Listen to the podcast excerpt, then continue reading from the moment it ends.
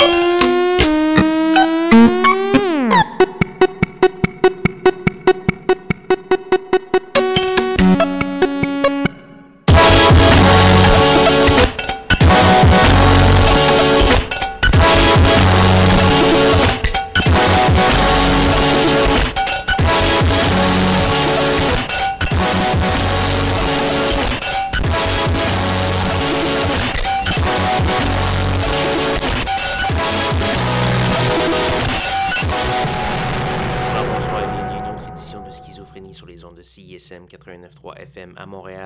compagnie de votre hôte Guillaume Nolin pour la prochaine heure de musique électronique.